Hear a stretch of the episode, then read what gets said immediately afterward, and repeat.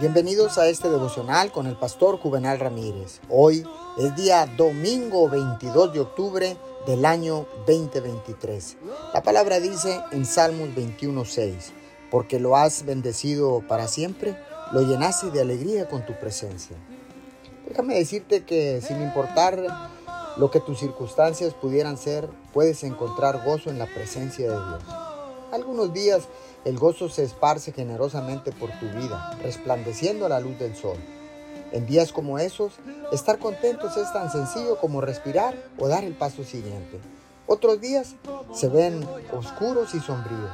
Sientes las tensiones de la jornada en la que estás y te parece que no terminará nunca. Tus ojos tropiezan con toscas roscas grises y tus pies tropiezan contra ellas.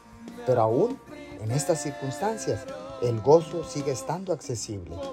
Búscalo como si fuera un tesoro escondido.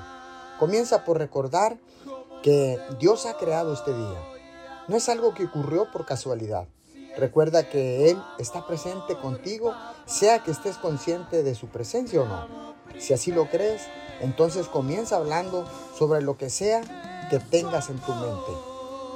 Regocíjate en el hecho de que Él te entiende perfectamente y que sabe exactamente lo que estás experimentando.